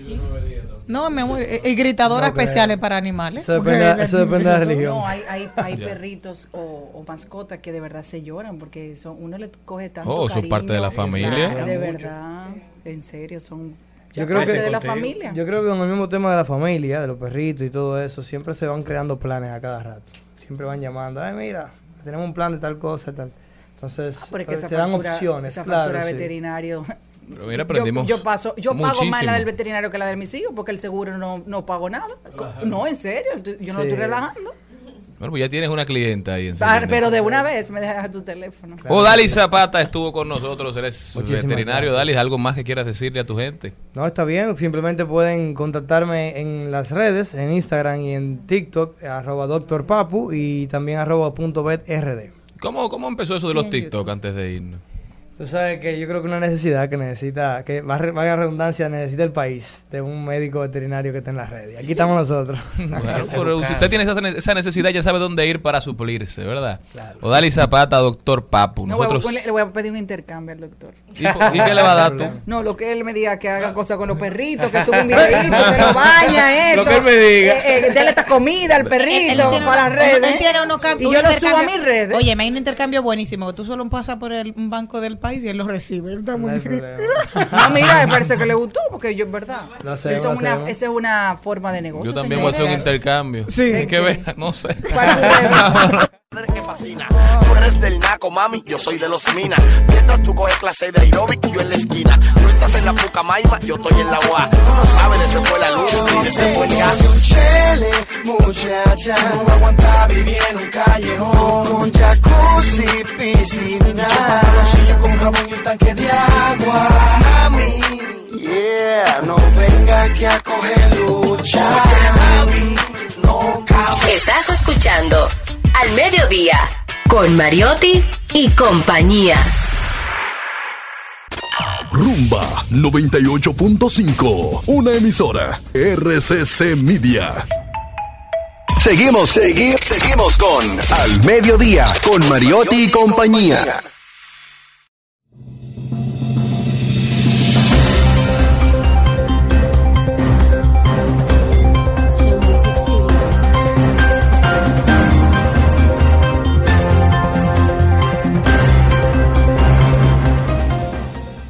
Me voy a Washington, Estados Unidos, y una tradición que había sido descontinuada luego de que asumiera el poder Donald Trump finalmente. Ayer volvió otra vez esa tradición de develar los fotos, las fotos oficiales de los expresidentes y su esposa. Barack Obama y Michelle Obama ayer develaron sus fotografías, él un poco más distendido, ella un poco más seria, pero los recibió el presidente Biden diciéndole bienvenidos a casa, quien restableció un mandato después la costumbre de que todos los ex presidentes y ex esposas y, y las esposas de los expresidentes sean recibidos por sus sucesores en el 1600 de la avenida de Pensilvania para esta ceremonia. Bueno, nos vamos a Gran Bretaña. Acabo de leer, según Vanidades, México, la familia real ha dado a conocer de manera oficial que la reina falleció. Segura. Lo aca- mira, búscalo. lo acabo de Sí, lo sí. acabo de leer en una fuente oficial. Wow. Que descanse en paz la reina. Wow, de verdad que como que uno nunca se imaginó que este día lamentablemente llegaría porque la reina una mujer que siempre tan fuerte, eh, tan tranquila, eh, independientemente de que el mundo estuviera lleno de cualquier problema, veíamos una mujer eh, serena. Lamentablemente Hay gente que uno piensa que no va a morir nunca. Pasó con el doctor Balaguer en Sí, su momento. así, yo nunca lo vi. Que la sociedad entendía que ya era eterno. Ya han estado vigentes la vida de todos nosotros, la vida entera. Han Tú pasado tienes tu vida entera generaciones. Exactamente, generaciones y ne- generaciones. Eso pasó con la, con la reina. Y bueno, ahora. Y tú te sientes cercano a El mundo se prepara para conocer esta transición. Que hay una generación que no ha visto. Una. Bueno, digo una generación que estamos Muchas, vivos. Eh, que no hemos vivido una transición de este tipo. Ya se comenzaron a revelar cuál es el procedimiento, cómo se llama la operación, la operación, que da paso. Puente de Londres ha caído. Puente de Londres ha caído. Operación Puente de Londres. Es la notificación que se le da al primer ministro eh, y él envía un correo, el, el protocolo es enviar un correo masivo eh, a todos los funcionarios del gobierno eh, diciendo, informando la muerte de la reina y a las 10 minutos después todas las banderas debe- deben estar abajo. Yo tuve la, la maravillosa coincidencia de llegar a Inglaterra en un crucero que andaba con mi familia el día de la boda de, bueno, ellos no son, no van a ser ahora, ¿cómo se llama? De Catherine y el hijo de, de Juan Carlos, lo- los, los, los de ahora, los, Felipe. los, los nietos. Ah, los sí, nietos. Los nietos, el día de la boda, y de verdad que eso era impactante, la organización y el país completo estaba paralizado, pero de fiesta. Fue algo de verdad que nunca voy a olvidar, no fue algo que fue planificado, coincidió y, y de verdad que es un país que tiene como todo lo que tiene que ver con su protocolo de una manera muy organizada. Lo bueno es que sabremos si es cierto, si es definitivo, porque el protocolo establece que tan pronto se haga público, saldrá un lacayo vestido de negro del Palacio de Buckingham para colocar en las puertas de rejas de la residencia real una nota oficial que informa del fallecimiento de la soberana. Cuando, muri- cuando murió Jorge VI, el padre de Isabel, que murió a las 7.30 de la mañana el 6 de febrero de 1952, la BBC lo comunicó casi cuatro horas después. Entonces, todavía vamos a, a ver qué acontece en Reino Unido. ¿Qué más Bueno, según el nuevo diario y complementando lo que dices, eh, la familia real notificó a través de su cuenta de Twitter la muerte de, de la reina. Sí, Parece que sí aparentemente es ya oficial. es oficial. Sí, es oficial. Yo acabo de llamar a mi prima y me dijo que sí, confirmado. Allá. que- Amiga de la reina, tu prima. Amiga de la reina y que está allá en Ah, Londres y que claro. Sería dijo bueno sí. comunicarnos con ella no para quiere ver- hablar, dijo que no. Lo acaba de- no, que, que no. Hay personas que no nacieron para los medios de comunicación. Ella dijo que no. Long live the ¿Ella? Queen. Sí. Que vive la reina. Bueno, vamos luego entonces a ver. Y ahora En las- el- el- en las el rey diferentes- ahora es eh, Charles. Todavía no, porque hay todo un protocolo que a seguir a partir de ahora. Tiene, mm, se tiene que hacer el cambio de moneda, se tiene que hacer cambio de, de muchas cosas. O sea, se había hablado hace mucho cómo iba a ser el proceso del cambio de sucesión. Eso era lo que mencionábamos del plan Lond- del, del puen- el puente London de Bridge. Londres ha caído. Exactamente. Pero ah, según veo aquí también, habrá varios días de luto y el príncipe heredero, Carlos, será pro- proclamado rey al día siguiente de la muerte de Isabel II a las 11 de la mañana. Es decir, que si falleció hoy, Mañana. mañana, lo corona. Mañana, hora, rey. hora de las 6 de la mañana, República Dominicana, son las 11, sí, porque actualmente nos llevan 5 horas, por lo cual a las 5, a las 6 de la mañana de República Dominicana estaría haciéndose la coronación de, de Carlos mañana. Y actualmente los medios internacionales, sobre todo también los españoles, asimismo, última hora fallece eh, Isabel. Que en paz descanse la reina, una de las vidas más interesantes que puede haber vivido Me cualquier imagino ser que, humano. que ahora se harán grandes documentales de su vida. Nació, hay Si muchos. Nació el 21 de abril del 1926 y fue educada por instructores particulares en su casa. Materias como historia, literatura y música predominaron en lo que fue su formación. Y tuvo otras educadoras también que la describieron que era muy apasionada por los caballos y los perros. ¿Tú quisieras vivir todo ese tiempo, Celine? Ay, Yo quiero vivir bueno, 100. No, no debemos ser egoístas por nuestros seres queridos, pero creo que Pero que ella ya ha visto, visto- ha visto morir a todos sus seres que queridos. no. La que ha sufrido es ella. No, sus hijos están sabes, vivos. hijos y, una fa- y tiene una familia eh, larga, pero eh, no, uno lo ve de ese punto de vista, pero me imagino que eh, muy pocas personas tendrán alguna información de cómo ella en realidad se sentía, porque las, los documentales que existen no sabemos si eso es cierto o no, porque dentro de la formación que ella recibió y aceptó, porque hay muchos monarcas que le dan la, la educación y sueltan eso, y si Claro. no lo aguantan. ¿Cuántas veces tal vez ella quiso salir de eso y vivir una vida normal? Porque en, las, en los documentales vemos que tal vez le pasó por su mente, pero uno no sabe si eso es cierto. Claro. Una vida muy sacrificada. Y algo interesante es que ella no nació como heredera al trono. Es así. Porque ella es hija del segundo hijo. Es así. Es decir, era el hermano de su padre, Eduardo III, Eduardo VIII, que abdicó al trono con menos de un año de que su padre ah, de que su padre muriera. Y ahí llega su papá, el papá de. Elizabeth, la, de Elizabeth II, llega su papá y por eso ya se convierte en la heredera al trono. O sea, es que ella no como si- nació como, como es como heredera. si fuera Harry ahora con su esposa que hubiese estado en esa en Meghan. ese linaje, Exacto. que se de- de- dejó eso pero porque no se le, enamoró. no le tocaría, porque en el caso de que de la familia real, si falleciese, ni Dios lo quiera, Carlos, y falleciese Guillermo, o el Ya príncipe. William, ya está ahí, exacto, al primero, al- al- en la sucesión de ellos, primero, esos tres. Vámonos para Francia, vámonos para Francia ahora, donde han anunciado una nueva iniciativa para incentivar el transporte no contaminante. Y les hago la pregunta a ustedes, ¿renunciarían a su auto si le pagaran 4 mil euros para venderlo y comprar una bicicleta?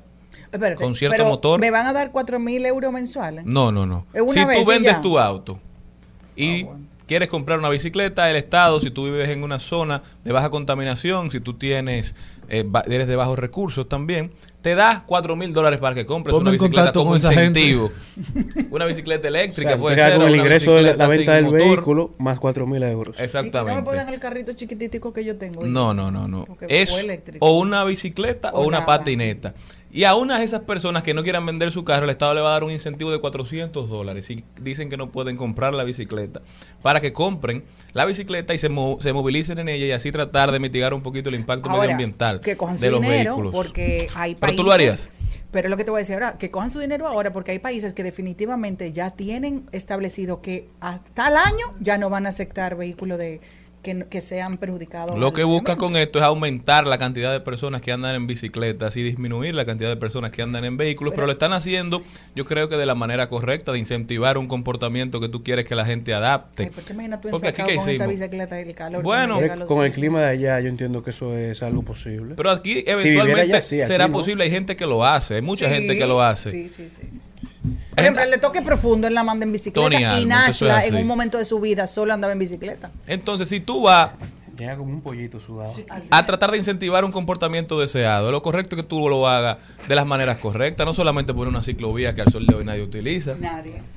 Que ahora lo que está es los pedazos de, de blog ahora están en la calle y nadie los recoge tampoco. No, y sobre todo en una vía que lamentablemente era, desde mi punto de vista, la menos apropiada porque necesitamos más espacio en esa, en esa vía. Entonces quizá la, muy estrecha para quizá la ciclovía es parte de la solución, pero también eso hay que acompañarlo de fondos, de incentivos, de creación de políticas públicas reales que a la gente le beneficien. Yo creo que es loable, que aquí tenemos que buscar alternativas para la movilidad, porque Bueno, al ritmo que vamos Hugo, con esta ciudad, este caos que hay aquí es insostenible, pero nosotros continuamos. Presentamos en Al Mediodía con Mariotti y compañía. Hablemos de derecho. Sonia Uribe está con nosotros directamente de Legality. Legality. RD. Sonia, ¿cómo estás? Bien, hola Celine, hola, ¿cómo están todos? Pues muy bien, gracias señores. Y hoy traemos un tema que tiene, bueno, continuando con el tema trágico que, que ustedes han establecido. eh, recordemos que eh, en, en días pasados ocurrió un, accidente, tanto en las instalaciones de INAPI como en la de CONANI, en las cuales se vieron involucrados eh, menores de edad. Entonces, eh, ha despertado mucho la, la inquietud de las personas con relación a la responsabilidad que tienen estos centros eh, en- en- en el cuidado o en los hechos que han acontecido. Entonces hoy hemos traído un tema que realmente está hablando sobre lo que es la responsabilidad de los centros en- o las zonas escolares eh, y que no ha motivado a raíz de estos incidentes que han ocurrido. Y es que ciertamente cuando una cuando un padre entrega a un hijo a un centro educativo, ya sea público o privado, en ese momento lo que está haciendo, señores, es simplemente pasando la vigilancia o lo que es la custodia de ese menor a ese centro educativo. El Código Civil Dominicano, en su artículo 1384, parte infine, establece una responsabilidad de los maestros y de los, artesanos por eh, los hechos que, eh, que realizan sus estudiantes cuando se encuentran dentro de su cuidado. ¿Qué es lo que significa esto? Que desde el momento en que usted, padre, va con su hijo a un centro educativo y, ese, y usted lo entrega a ese hijo, usted lo que está pasando en ese centro educativo es la vigilancia del menor y a partir de ese momento inicia lo que se llama una serie de responsabilidades para el centro educativo. Estas, estas responsabilidades pueden ser contractuales, cuasi contractuales o delictuales. Eh, eh, para hacerlos así como eh, más, más eh, digerible por todo lo que nos están escuchando, yo me dediqué a buscar una serie de jurisprudencias con relación a cuál ha sido el tratamiento que le ha dado la Suprema Corte de Justicia al tema de los incidentes que ocurren en los centros educativos. Y nosotros no vemos que nos hemos encontrado como incidentes propios del mismo centro por malas situaciones de las instalaciones. Hay un caso de un menor que se recostó de una barandilla y cayó. Entonces, ahí hay una responsabilidad contractual con el centro educativo porque tenía la obligación, al momento de que usted inscribe a su niño, eh, eh, de velar porque el centro se encuentre en condiciones eh, eh, correctas para poder hacerla. O un menor que en una fila se, se, se abalanzó por la por el, por el balancín de la escalera y no lo hizo de manera eh, como lo estaban indicando, pues también el centro educativo fue condenado porque entendían que, fa- que hubo una falta de vigilancia. Entonces, eh, ¿qué es lo que significa? Que este es, que, que este es un tipo de, responsabilidad o de situación que los centros deben de tomar en consideración. Pero existe también otro tipo de responsabilidad que ya son lo, cuando los niños mismos dentro del mismo centro educativo pues quizás eh, se, se envuelven en discusiones, en peleas. Entonces lo que ha determinado la Suprema Corte de Justicia en varias decisiones es que es, es, el deber de vigilancia y de cuidado que deben de tener no solamente eh, el, el director o el propietario de- del centro, sino todo aquel personal docente que labora dentro del mismo. Esta es una situación que realmente nosotros podemos ver todo, todo el tiempo. Muchas veces entendemos que son situaciones que los muchachos se someten en esos problemas, pero realmente lo que la ley determina es la, la, la obligatoriedad de ese, de- del centro educativo y de todo el personal que conforma parte de él de ejercer un deber de vigilancia sobre los menores. En, en ese momento y hasta el momento en que el menor se encuentra dentro del centro educativo, toda la responsabilidad recae sobre el propietario del centro y en muchas ocasiones o pueden ser delegadas al que tiene su deber de, de supervisión. Hay una jurisprudencia bastante eh, innovadora que ocurrió en Santiago, que fue un, un- profesor que fue llamado a la dirección del colegio y abandonó el aula. Cuando abandona el aula, un alumno eh, le da con un paraguas a otro estudiante. Entonces, ¿qué es lo que entiende el tribunal? El tribunal entiende que al dejar solo los niños dentro del aula, es eh, dentro del aula, pues la se, se, se faltó a la obligación de supervisar y por ende el centro educativo fue fue objeto de una de una demanda en reparación. También existe el tema que, por ejemplo, el niño que usted como padre muchas veces ocurre, lo deja dentro del centro educativo, a partir de que el niño entra al centro, es que comienza la responsabilidad de él.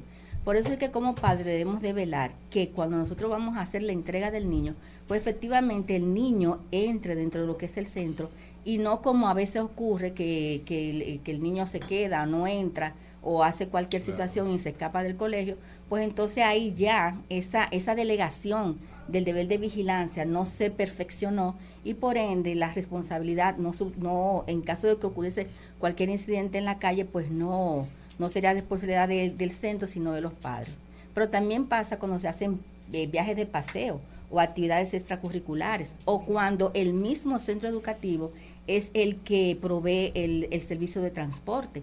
Todas estas son situaciones que ya la Suprema Corte de Justicia ha establecido y evidentemente hasta el lazo en que el, niño entra al colegio, hasta que es devuelto nuevamente a la vigilancia y custodia de los padres, pues el centro va a mantener lo que es la responsabilidad y esto podría conllevar serias indemnizaciones eh, que tendrían que pagar los centros. Muchas veces los centros lo que hacen es que se avalan de un seguro de responsabilidad civil que permite eh, cubrir ciertas eh, eh, condenas que pudieran ocasionarse en relación a esto, pero si ese seguro resulta insuficiente, pues entonces de manera personal, tanto el dueño como de manera moral, el centro educativo pues resultarían responsables conjuntamente con la reparación a cualquier tercero.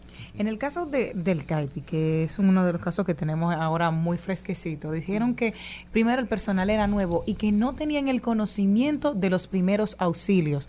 Cuando tú contratas a una persona, tú tienes que decir que tienes ciertas capacidades por lo cual se te contratan. Ahí, la responsabilidad penal será mayor porque no tenían ese conocimiento y supuestamente se estaban contando que se, se tenía ese personal. Tú tienes aquí dos cosas, lo que es la responsabilidad penal ante un hecho delictivo, que es una cosa que no, no se configura en el caso, y lo que es la responsabilidad civil por la falta de vigilancia.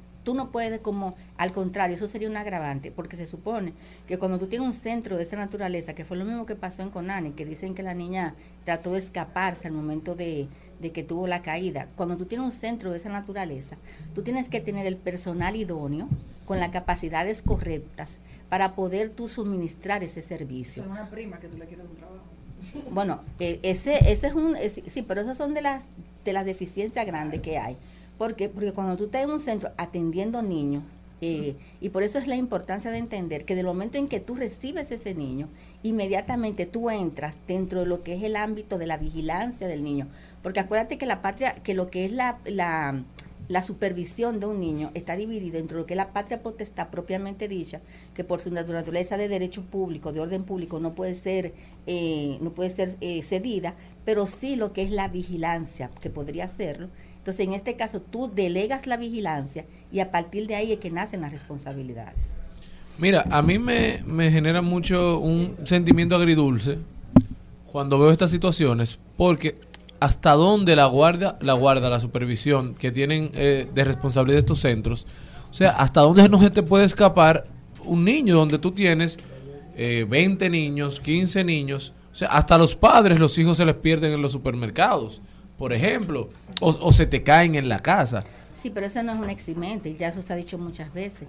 El hecho de que un niño se te escape, una cosa, eso lo- lo que significa es que tú faltaste a tu deber de vigilancia. Entonces tú no puedes decir que porque el niño es inquieto, que porque, bueno, hasta un padre tiene responsabilidad y está en la ley, porque un niño es inquieto, tiene necesidades especiales, tú tienes, tú no puedes eh, excusarte en lo que tú estás diciendo para tú eximirte de responsabilidad.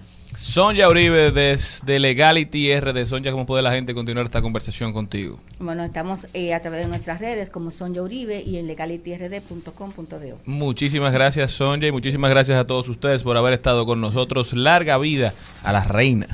¿Cómo larga vida?